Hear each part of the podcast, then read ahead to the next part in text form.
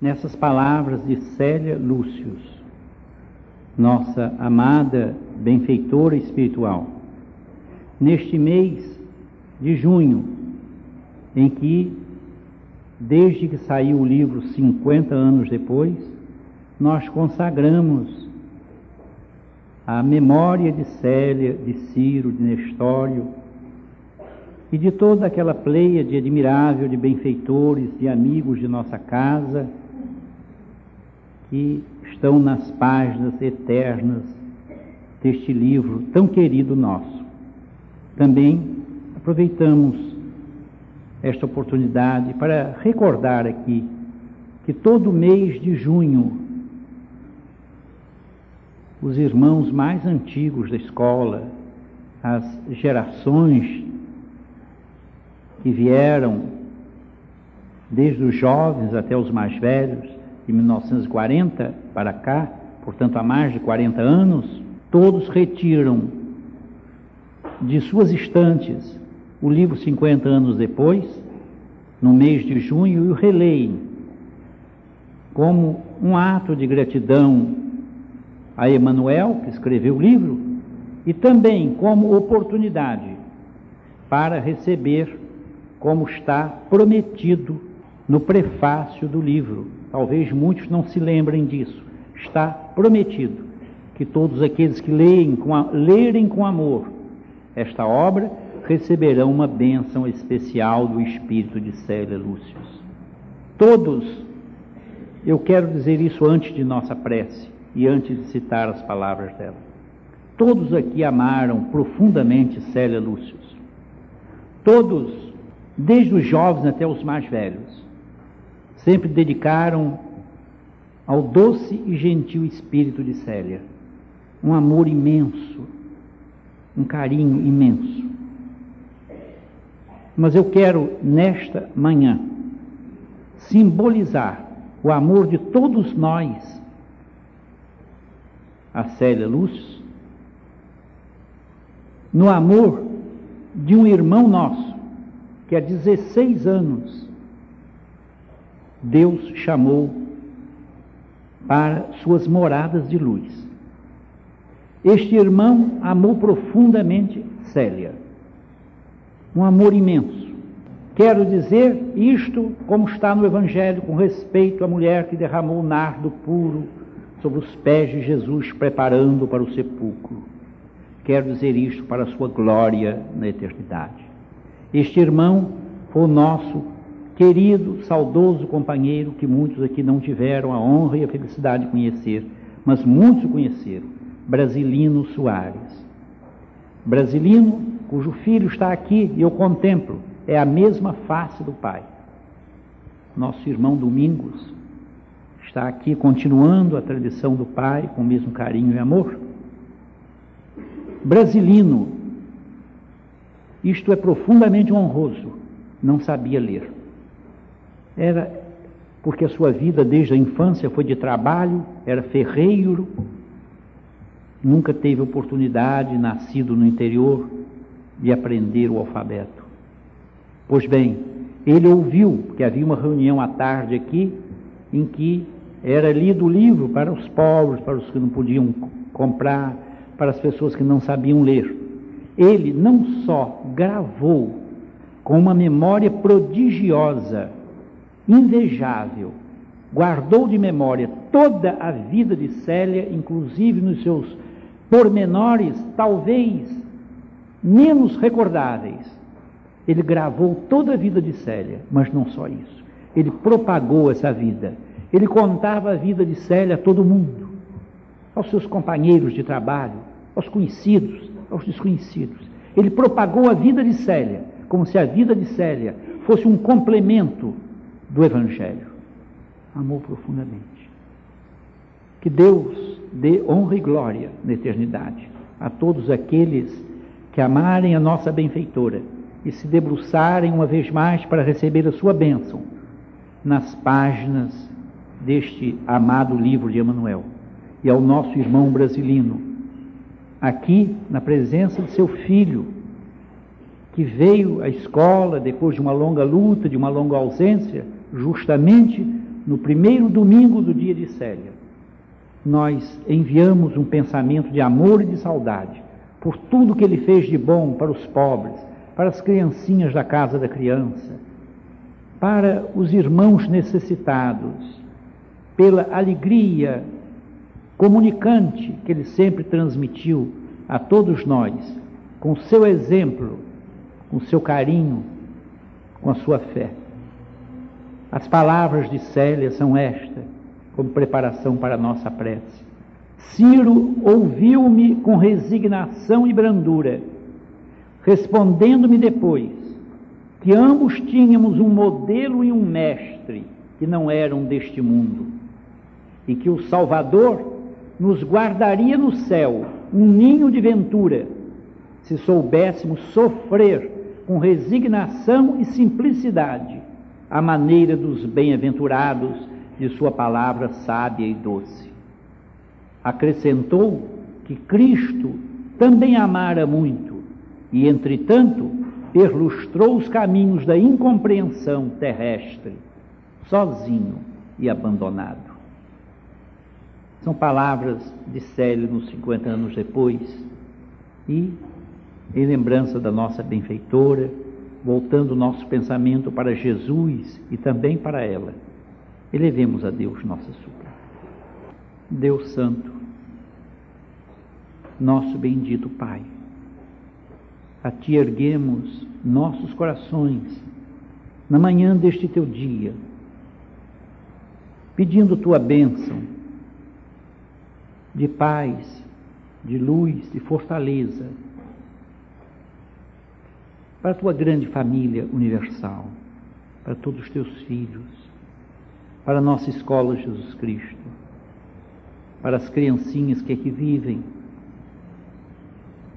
para esta parte da tua família, do teu povo, que hoje, neste teu dia, está aqui reunida na casa de teu bem-amado Filho, nosso Senhor Jesus Cristo. Que possamos sentir, ó Pai, o amor de Cristo em nossos corações, entrando devagarinho, batendo a porta de nossas almas. Eis que eu estou à porta e bato, ele disse. Se alguém ouvir a minha voz, que possamos ouvi-la, Senhor. Eu entrarei, que demos entrada a Jesus em nossos corações, ó Pai. Cearei com Ele e Ele ceará comigo e que se estabeleça não somente a alegria da visita de Cristo, visita honrosa em nossos corações, mas que Ele possa permanecer conosco para sempre. Cear conosco e nós cearmos com Ele, no Espírito de Jesus, Espírito de comunhão, Espírito de união para sempre, na terra e na eternidade, por amor do Teu nome. Meus irmãos, na madrugada, segunda-feira, uma alma amiga, espírito querido, me pediu claramente que pregasse, meditasse, estudasse e anunciasse, num sonho, a parábola dos talentos, que a voz disse que eu encontraria no capítulo 25 do Evangelho de Mateus. Aqui está, no capítulo 25 do Evangelho segundo Mateus, a parábola dos talentos, dos versículos 14 a 30. Deve haver algum motivo para isso. Porque esta parábola tem dois aspectos. Ela fala, no aspecto escatológico geral, na volta de Cristo, na fundação do seu reino, nas grandes dores que se aproximam para a vitória do bem sobre o mal. Mas há um aspecto, este é o um aspecto particular da parábola, um aspecto que fala sobre o nosso fim terreno, isto é, um aspecto escatológico pessoal, individual.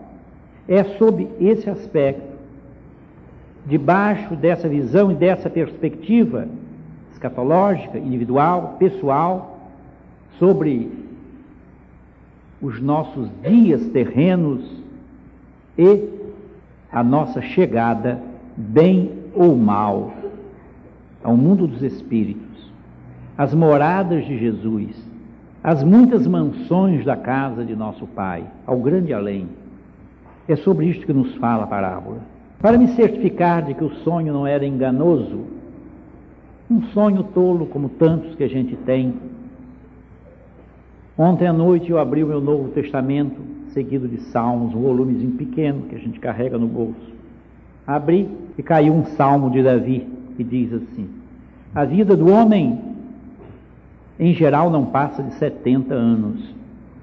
Mas, para aqueles mais robustos que conseguem chegar aos 80, a maior parte desse tempo é de cansaço, de tristeza e de enfado.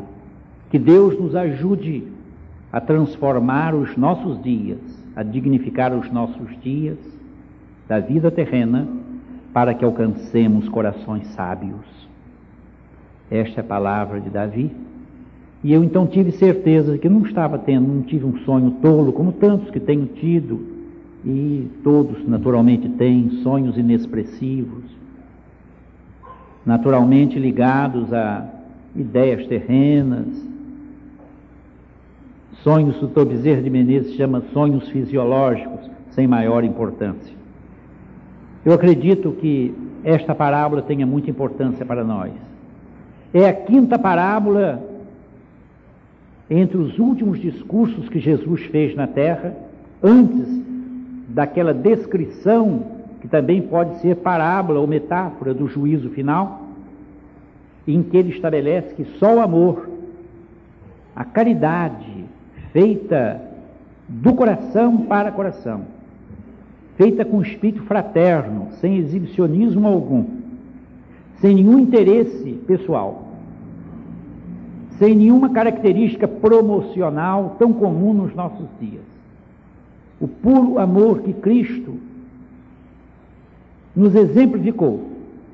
Esta parábola nos predispõe à parábola do juízo final, a compreensão daquilo que tem sido tantas vezes repetido aqui. Eu estava com fome e me deste de comer. Eu estava com sede e me deste de beber. Estava nu e me vestiste. Era estrangeiro e me hospedastes. Estava doente e me fostes ver. Estava na prisão e me visitastes. E as almas, diante do juízo final, diante de algum quadro acima da nossa compreensão humana no momento, estas almas dirão ao Senhor: Senhor, quando que nós te vimos com fome e te demos de comer? Ou com sede te demos de beber? Ou nu e te vestimos? Ou na prisão te visitamos, ou doente te fomos ver, ou estrangeiro te recebemos? Então o rei dirá abertamente: Toda vez que fizestes qualquer uma destas coisas aos meus irmãos mais pequeninos, foi a mim que fizeste. E também o rei dirá à sua esquerda: Eu estava com fome e não me deste de comer. Estava com sede e não me deste de beber. Estava nu e não me vestiste. Estive doente e não me visitaste. Era estrangeiro e não me hospedaste. Estava na prisão e não me fostes ver.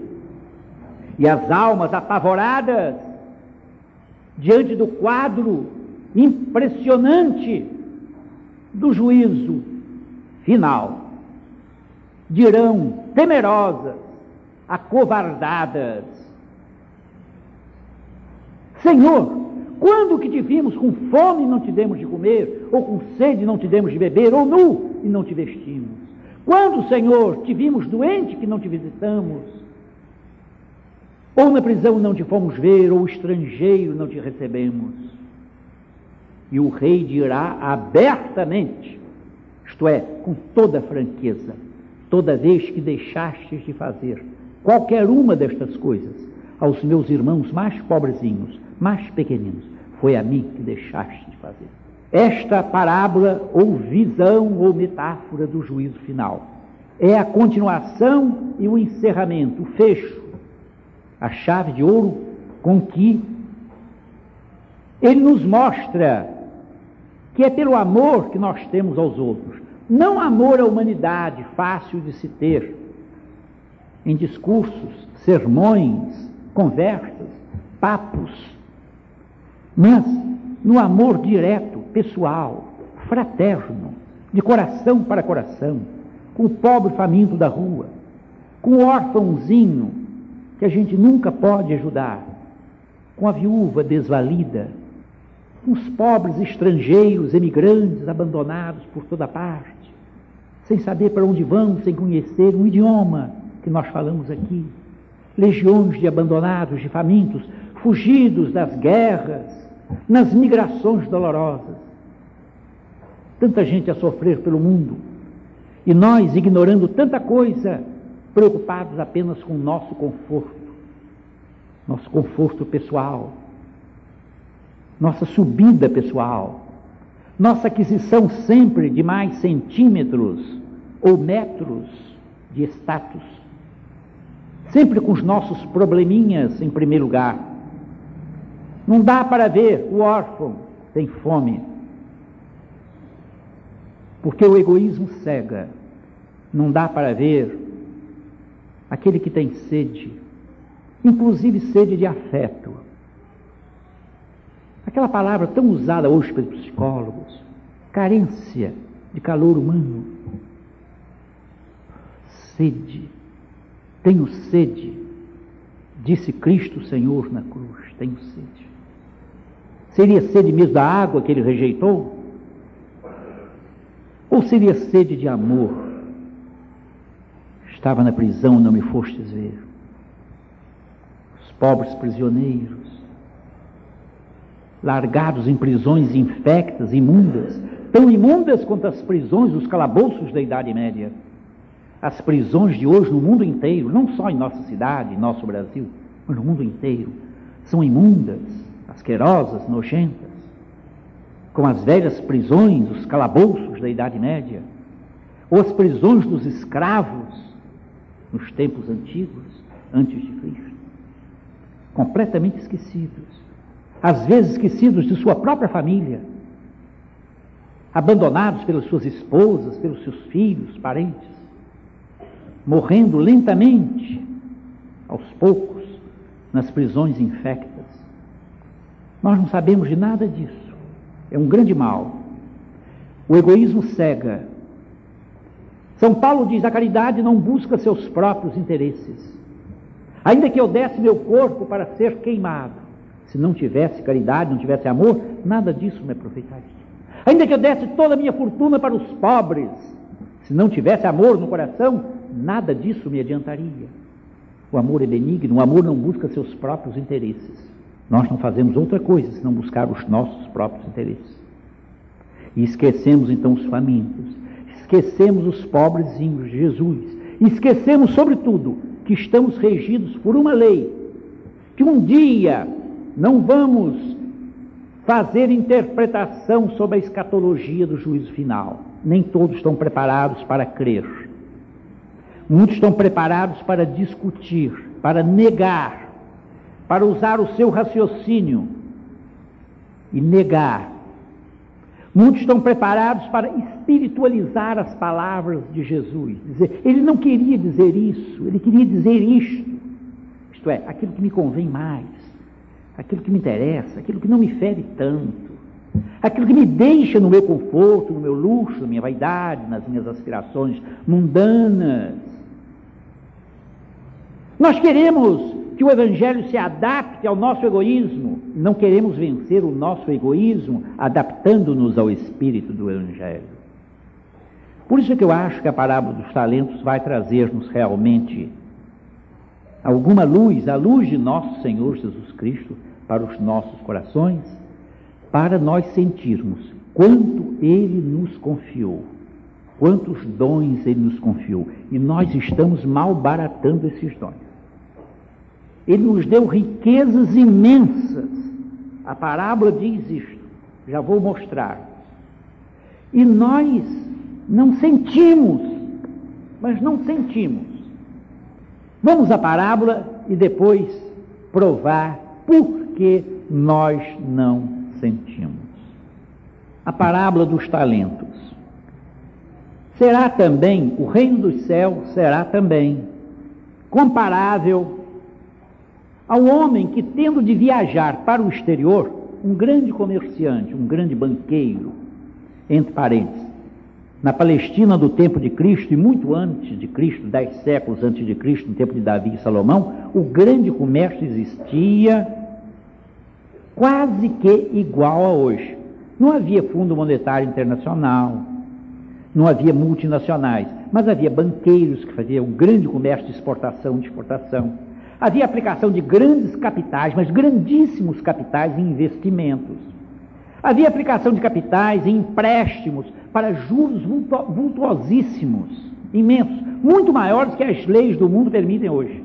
Então, o emprego de capital, a riqueza, o capitalismo era muito mais forte, em que até os reis, como Davi e Salomão, se assemelharam àquilo que, no dizer dos marxistas, erradamente, só veio aparecer no início dos tempos modernos a concentração capitalista, dando origem aos estados nacionais, porque a burguesia mercantil da Idade Média se enriqueceu, juntou-se com os reis e criou o capitalismo e os estados nacionais.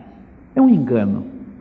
Já existia burguesia capitalista, já existia capitalismo concentrado no tempo de, Mo... de Davi, de Salomão, tempo de Jesus, muita riqueza, e é sobre esse tipo de riqueza que Jesus fala a parábola.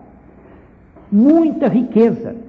Salomão e Davi faziam grandes negócios com os fenícios, negócios de cavalos, vendiam cavalos, eram grandes comerciantes, aparece como reis apenas, eram grandes comerciantes.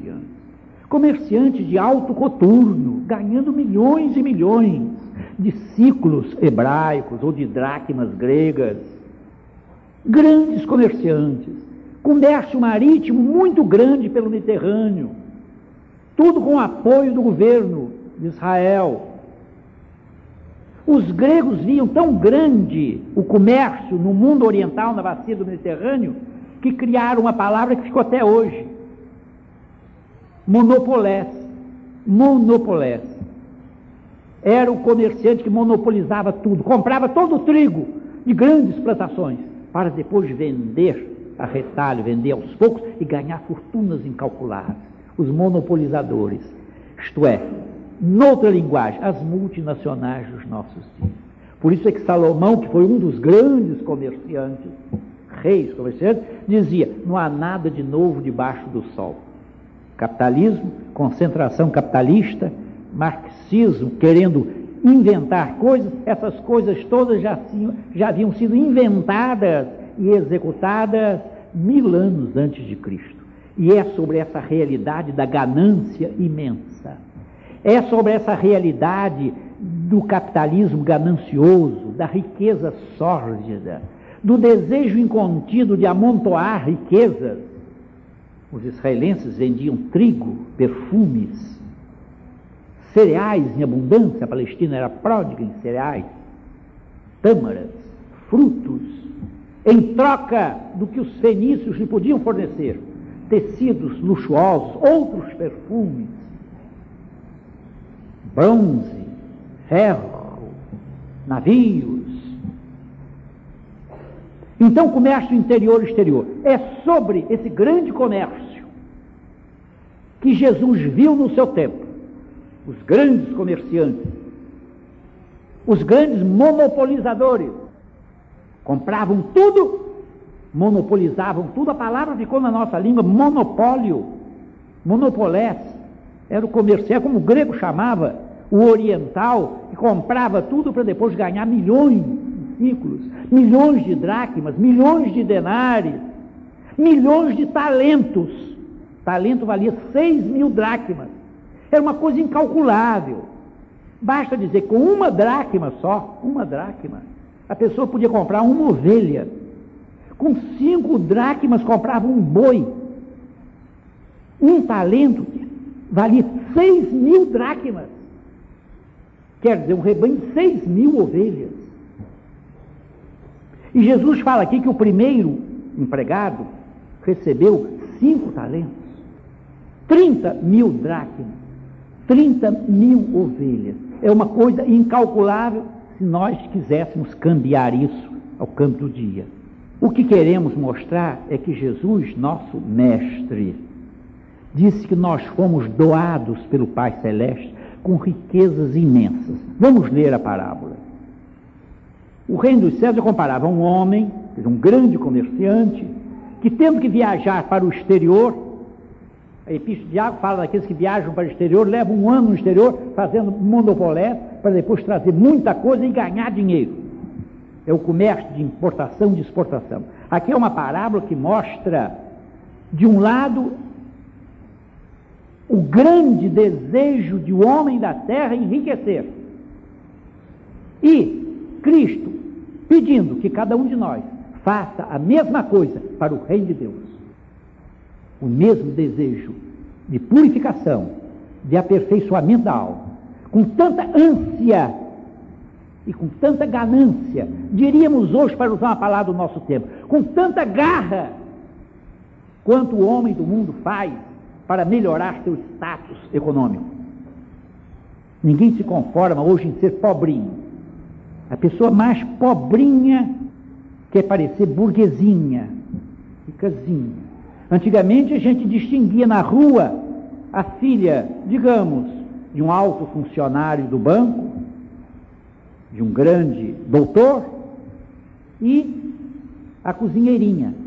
Hoje não, ambas se vestem do mesmo modo, porque todo o dinheiro da cozinheirinha vai para os vestidos, para os boutiques, para cinco anéis ou quatro, pelo menos, para cada dedo, brinquinhos, ouro, ouro, muito ouro, ouro, ouro, ouro.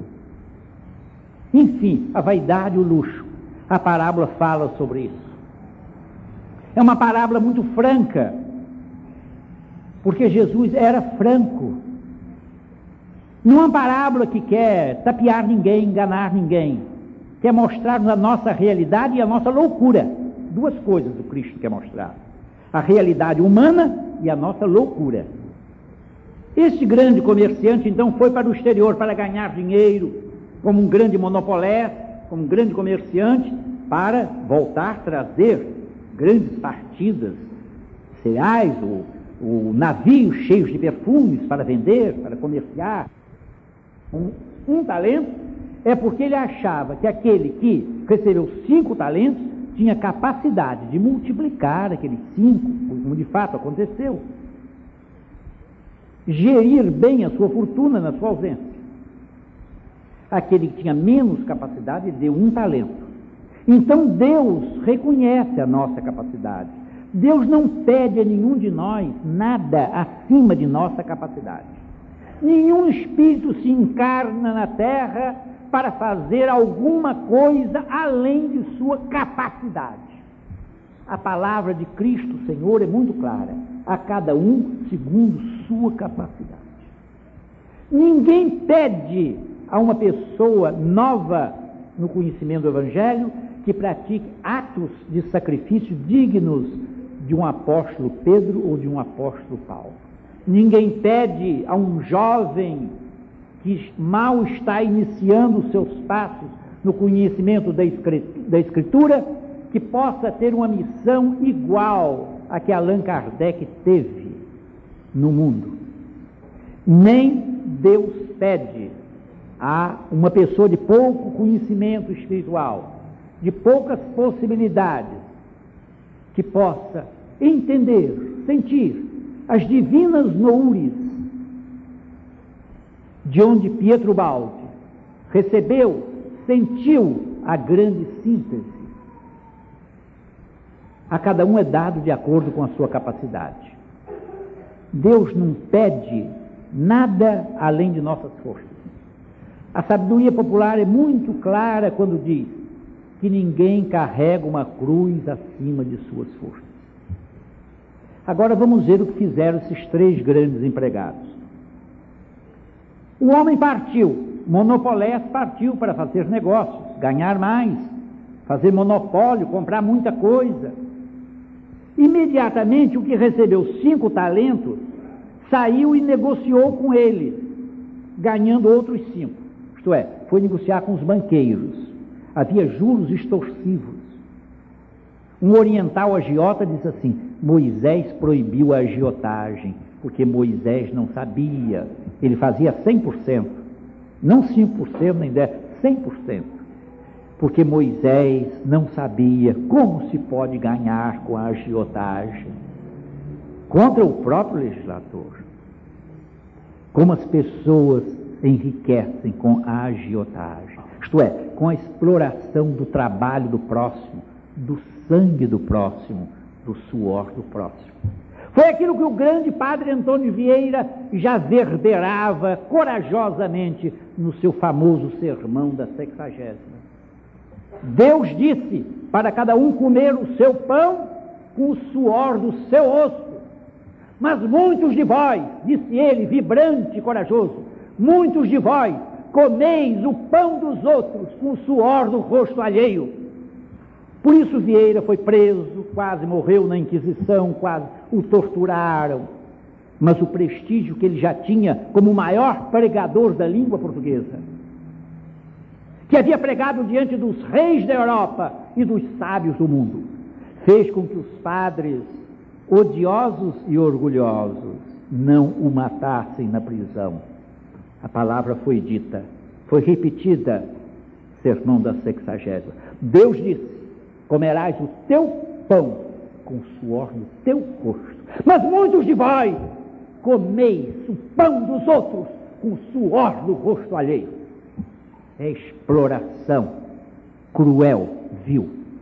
Pois bem, nosso Cristo grandioso, nosso Cristo triunfante, glorioso nos céus e na terra, e sobretudo nos corações daqueles que o amam. Nosso Cristo, Senhor, vê este exemplo de ganância dos homens. E ele pergunta: por que, que os filhos de Deus não fazem a mesma coisa para encher sua alma de riquezas espirituais? Eu não disse a todos no Sermão da Montanha: juntai tesouros no céu, onde os ladrões não roubam e as traças não roem. Não junteis tesouros na terra. Noutra parábola ele diz: os filhos das trevas são mais sábios na sua loucura que os filhos da luz. Os homens do mundo trabalham melhor com a cabeça, com a massa cinzenta, com a dura báter, do que nós, filhos do Evangelho. Como é triste. Eis aqui este homem, um que ganhou cinco talentos, multiplicou, vivo, esperto, ágil, para ganhar mais cinco. Havia banqueiros, os banqueiros emprestavam dinheiro com altíssimo ágio, uma agiotagem tremenda, de maneira que ele emprestou, emprestou dinheiro aos banqueiros, é o que se faz no open market, para usar a expressão aí, que os gozadores da vida e os famintos de dinheiro tanto gostam e proclamam. Open market. Uma coisa que o povo não sabe o que é, mas é uma alta roubalheira dos poderosos. É isso que se fazia também. Isso aqui é open market. Da noite para o dia o camarada ganha milhões. Enquanto aquele que trabalha de sol a sol para nutrir o mundo com pão morre de fome e vê seus filhos morrerem famintos também. Este é o mundo do antissistema. O mundo de Cristo diz, é o príncipe deste mundo que manda. Satã, o inimigo de Deus. Do mesmo modo, o empregado que recebeu dois talentos ganhou outros dois. Agora vede aquele que ganhou um só e que teria que fazer alguma coisa, emprestar, comerciar, dar aos banqueiros, para multiplicar. Estamos olhando aqui, nesta parábola, primeiramente a técnica astuciosa do homem que quer apenas ganhar dinheiro, juntar dinheiro, multiplicar dinheiro, que o inglês reduziu na fórmula da vida, da sua vida, to make money fabricar dinheiro. O problema é ter dinheiro. Hoje em dia, ter dinheiro, como na Idade Média era ter terra. Não há senhor tem terra, tem terra tem senhor. Ou a pessoa tinha terras e era senhor, ou não tinha terra e era escravo. Estamos na mesma situação. Jesus enfoca então um aspecto que vinha desde seu antepassado Davi. Mil anos, dez séculos antes, já havia o grande comércio. Nós hoje pensamos que o grande comércio é uma criação, segundo Karl Marx, marxistas, uma criação do Estado moderno, do Estado nacional, da burguesia mercantil da Idade Média que, que se agrupou, se libertou. Enfim, uma história, se é mal contada antes de Marx, é também mal contada depois de Marx. Bem contada está no Evangelho. O homem voltou, monopolé, fez lá suas compras, seus monopólios, trouxe seu navio carregado de metais preciosos, de perfumarias de Tiro e de Sidon, e voltou para sua terra, rico, para comerciar, ganhar milhões, milhões e milhões e milhões de ciclos, talentos, riquezas, ouro e prata. Voltou o senhor daqueles empregados. O que recebera cinco talentos aproximou-se e apresentou outros cinco. Senhor, disse, confiaste em cinco talentos. Aqui tens outros cinco que ganhei. Respondeu-lhe o Senhor, monopolés, grande comerciante. Muito bem, empregado bom e fiel. Foste fiel no pouco, no pouco para ele, porque cinco talentos para ele era pouco. Pouco, cinco talentos, ele tinha milhões e milhões, era pouco. Foste fiel no pouco, sobre o muito te confiarei. Vem alegrar-te com teu Senhor. Quer dizer, receber regalias, vantagens, mordomias, bem-estar, aumento de melhoria de situação econômica. Chegou depois o empregado dos dois talentos e disse: Senhor, dois talentos me deste, aqui tens outros dois que ganhei.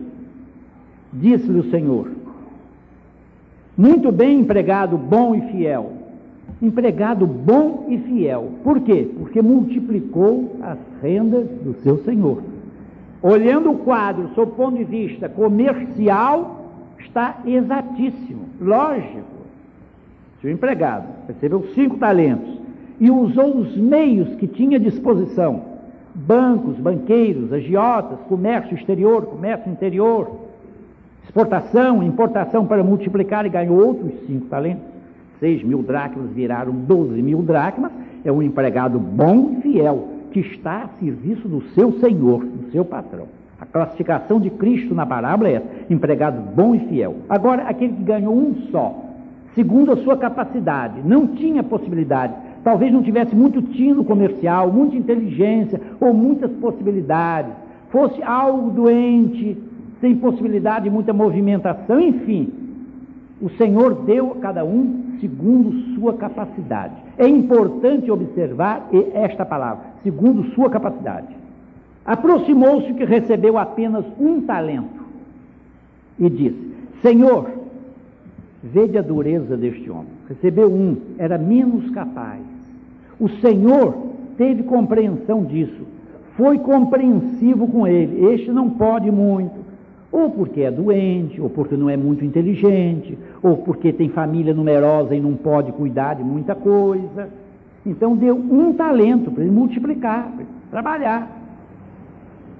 Ele, em vez de reconhecer que naquela escolha, naquela deliberação do seu patrão de lhe dar apenas um talento, estava o espírito de compreensão, segundo sua capacidade, não, ele foi indelicado, foi bruto com seu patrão, foi grosseiro, mas grosseiro mesmo. Veja o que ele disse: aquele que recebeu um talento. Aproximou-se que recebeu apenas um talento e disse: Senhor, sei que és homem duro, que desejas colher onde não semeaste. Ofensa mesmo grossa. Dizer que alguém deseja colher onde não semeou e desejas recolher onde não espalhaste.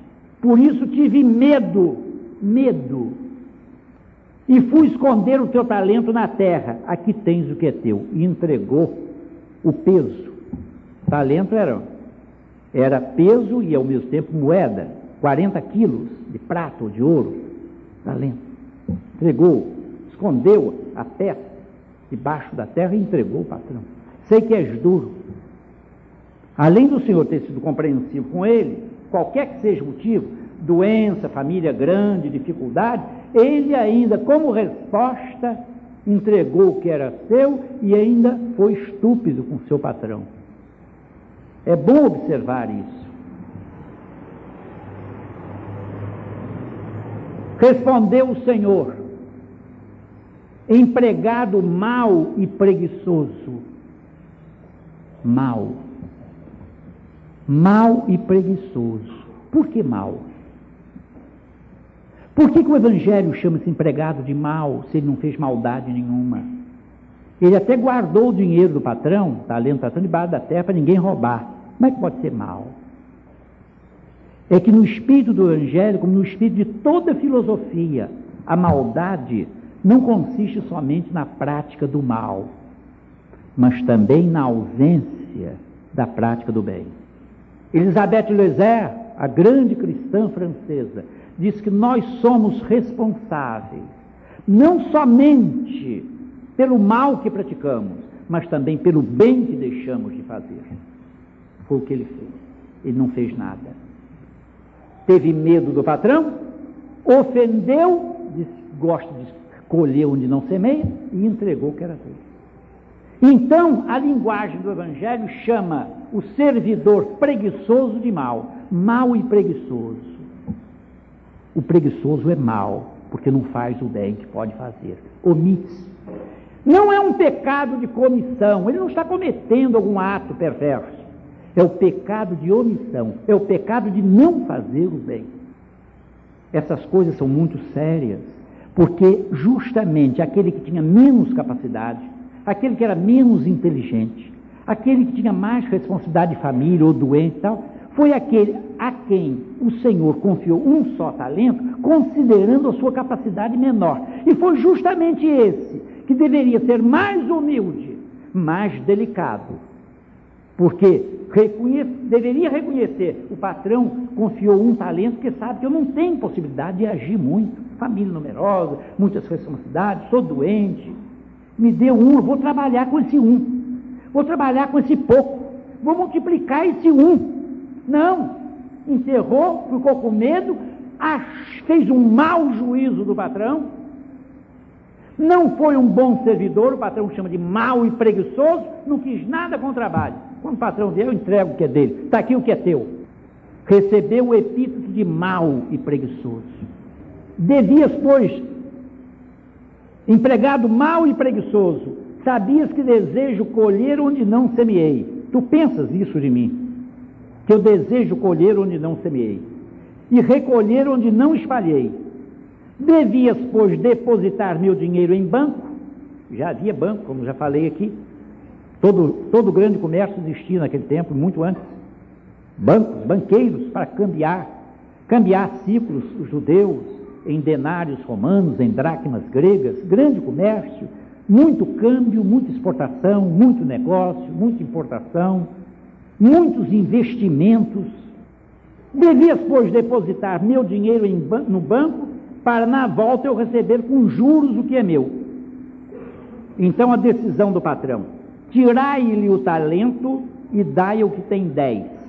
Pois aquele que tem muito, ainda mais lhe será dado, e terá em abundância. Mas aquele que não tem, até mesmo o pouco que tem, lhe será tirado. Quanto a esse servo inútil, o mau e preguiçoso, jogai lá fora na escuridão, ali haverá choro e ranger de dentes. Essa é a quinta parábola que antecede a metáfora do juízo final. É a quinta parábola sobre a vigilância, sobre o nosso dever aqui na terra.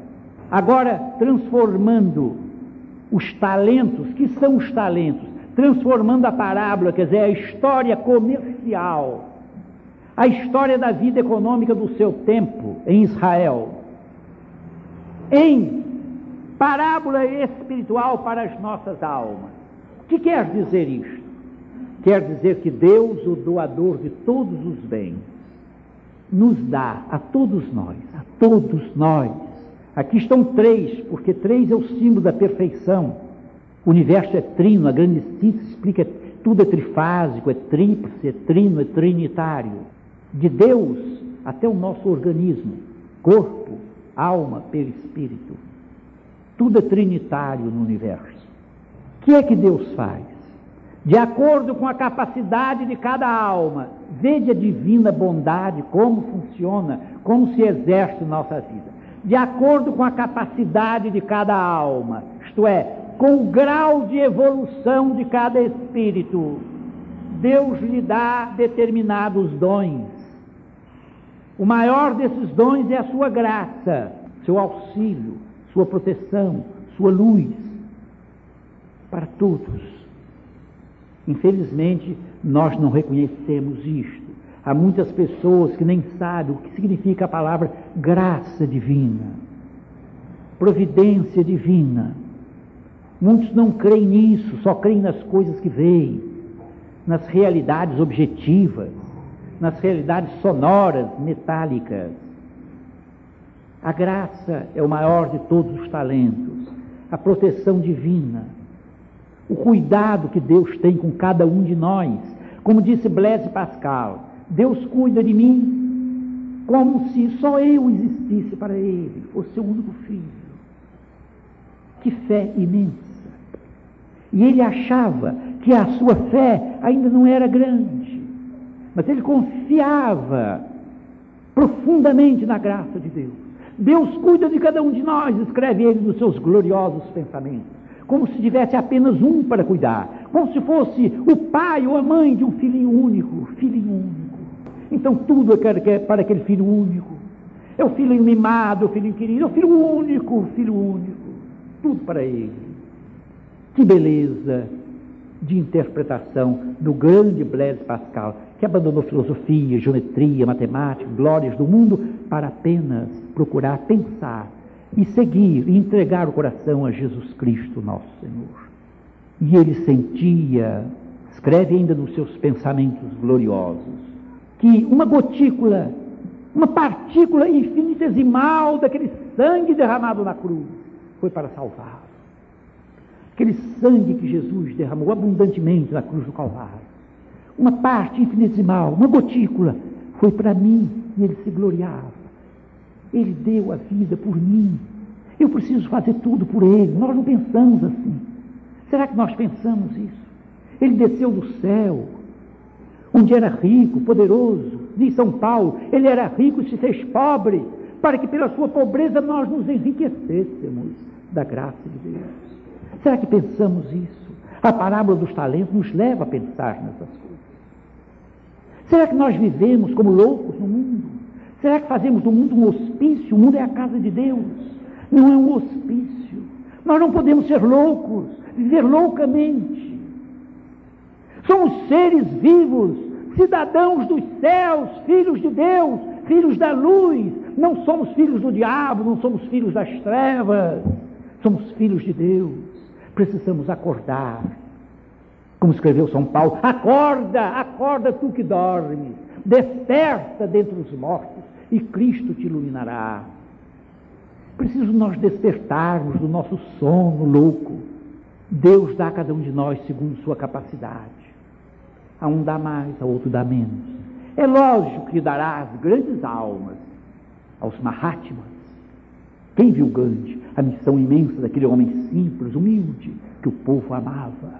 Gandhi, Gandhi, querido Gandhi, Gandhi querido, Bapu, Bapu, Pai, pai querido, papai, papai, era o pai da Índia. Deus deu uma grande missão àquela alma. Por quê? Porque ela já havia, no passado, realizado outras missões no plano individual e agora poderia realizar uma grande missão num plano mais amplo.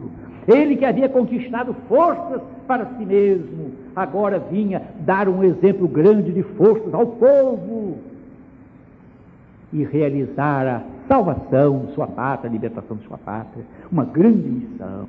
Lógico que nem todos têm a missão de libertadores de sua pátria. Nem todos são gandhis. Nem todos são sadudis. Nem todos são apóstolos. Mas cada um de nós tem uma pequena tarefa a cumprir neste mundo. Está lá numa mensagem muito bela do Evangelho segundo o Espiritismo. Cada um de vós tem uma pequena ou maior tarefa a exercer da terra seja dedicando-vos à obra espiritual, à vossa família ou a qualquer outra coisa que Deus vos destinou. Qualquer outra coisa.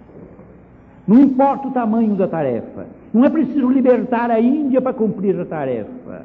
Não é preciso libertar o Brasil ou pátria alguma. Não é preciso ser um herói como Tiradentes ou como Gandhi para ser. Cada um recebe uma parte. E é preciso cada um não enterrar esse talento. Quais são os talentos que Deus nos concede? Em primeiro lugar, a sua graça animadora, a sua força. A luz do sol da justiça é, é o sol divino que nos anima. Como a vida na terra não pode existir sem o sol, a vida do homem não pode existir sem a graça de Deus. E nós esquecemos isso, infelizmente. Vivemos como loucos, loucos. Louco de Jesus noutra parábola. Hoje pedirão a tua alma, e aquilo que juntaste de riqueza na terra, para quem será? É Cristo que chama o homem que esquece a vida eterna de louco. Por isso eu, eu acho que é loucura. Nós estamos vivendo loucura. Estamos transformando o mundo num hospício. É preciso acordarmos. Desperta, tu que dormes. Levanta-te dentre os mortos e Cristo te iluminará, diz São Paulo. Os dons são estes, meus amigos. Os dons são estes. Uns têm dinheiro. Já vimos aqui na parábola do juízo final. Tudo que deixaste de fazer a qualquer um desses meus irmãos mais pequeninos, foi a mim que deixaste. Depois das cinco parábolas sobre a vigilância, que estão nos capítulos finais de Mateus, Cristo mostra qual é a lei sobre a qual ele vai basear o juízo para cada um de nós. É o amor. Não o amor, palavra prostituta. Não o amor, palavra deteriorada. Não o amor interesseiro. Não o amor vulgar. Aquele amor espiritual do Evangelho. Amor, como está no Evangelho. Agapé. Amor espiritual. Amor de alma para alma. A amar. Porque amamos aquilo que Deus criou cada árvore, cada borboleta, cada florzinha do campo, cada estrela do céu, cada homem, nosso companheiro de viagem planetária, rumo à casa celestial. Cada um é obra de Deus. E nós precisamos amar as flores, as crianças, as criaturas, a terra, o sol, o irmão vento, a irmã terra, a irmã lua, o irmão sol. Amar tudo porque tudo é obra da mão de nosso Pai, obra de Deus. Amar tudo em Deus, isto é, amar com pureza, com sentimento, sem velhacaria, sem espírito de adultério, sem profanação, sem prostituição, sem aquela pior das prostituições que a grande síntese nos mostra que a pior das prostituições é a prostituição do espírito. Amor puro, agapé. Pedro, tu me amas? Amo, Senhor. Tu sabes todas as coisas. Tu sabes que eu te amo. É o amor de coração para coração. É o amor sem mancha. É o amor que não cheira mal. É o amor que perfuma, é o amor que clareia, o amor que ilumina, é um amor que é uma volta do amor que Deus nos tem e que fez o evangelista João dizer: Nós amamos a Ele, Deus, porque Ele nos amou primeiro é o retorno, é o amor que volta para aquele que nos amou primeiro. É o que os ingleses chamam tit for tat, o amor com amor se paga. É preciso responder a amor com amor. Ele nos amou primeiro, nós precisamos amar também. Sairmos da nossa frigidez, sairmos da no, do nosso espírito glacial, da nossa frieza cruel, desumana, a frieza do sacerdote e do levita que passaram pelo pobre da estrada e o deixaram ferido e quase morto. O amor do bom samaritano, que é uma prefiguração, uma figuração do próprio Cristo, que nos sara, nos cura, vela por nós e vai voltar para nos salvar, para nos levar para as suas moradas. Cada um de nós, meus amigos, tem dons que Deus deu. Uns inteligência, outros dinheiro, outros poder, outros conhecimento. É preciso multiplicar isso para bem das almas, para ajudar os outros, aos pequeninos, sobretudo, a quem Jesus amou e ama de maneira muito especial. Porque ele fala no juízo final dos meus irmãos mais pequeninos. Não fala dos orgulhosos. Nós não temos propriamente que amar os orgulhosos. Nós oramos por eles, pedimos a Deus que os ilumine. Mas quando Jesus pede e se considera receptor das graças e dos bens, ele diz: Eu estava com fome e me deste comer, estava com sede e me deste beber.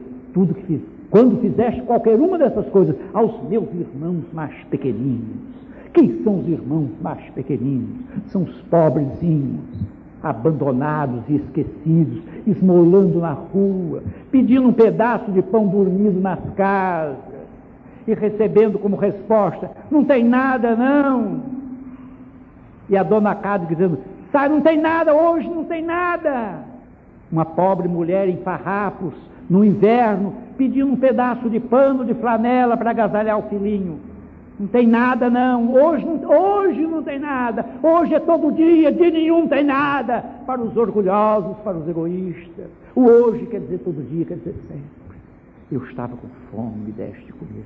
Toda vez que fizeste qualquer um, qualquer uma dessas coisas, qualquer um gesto de caridade, qualquer um ato de amor, qualquer sorriso de bondade,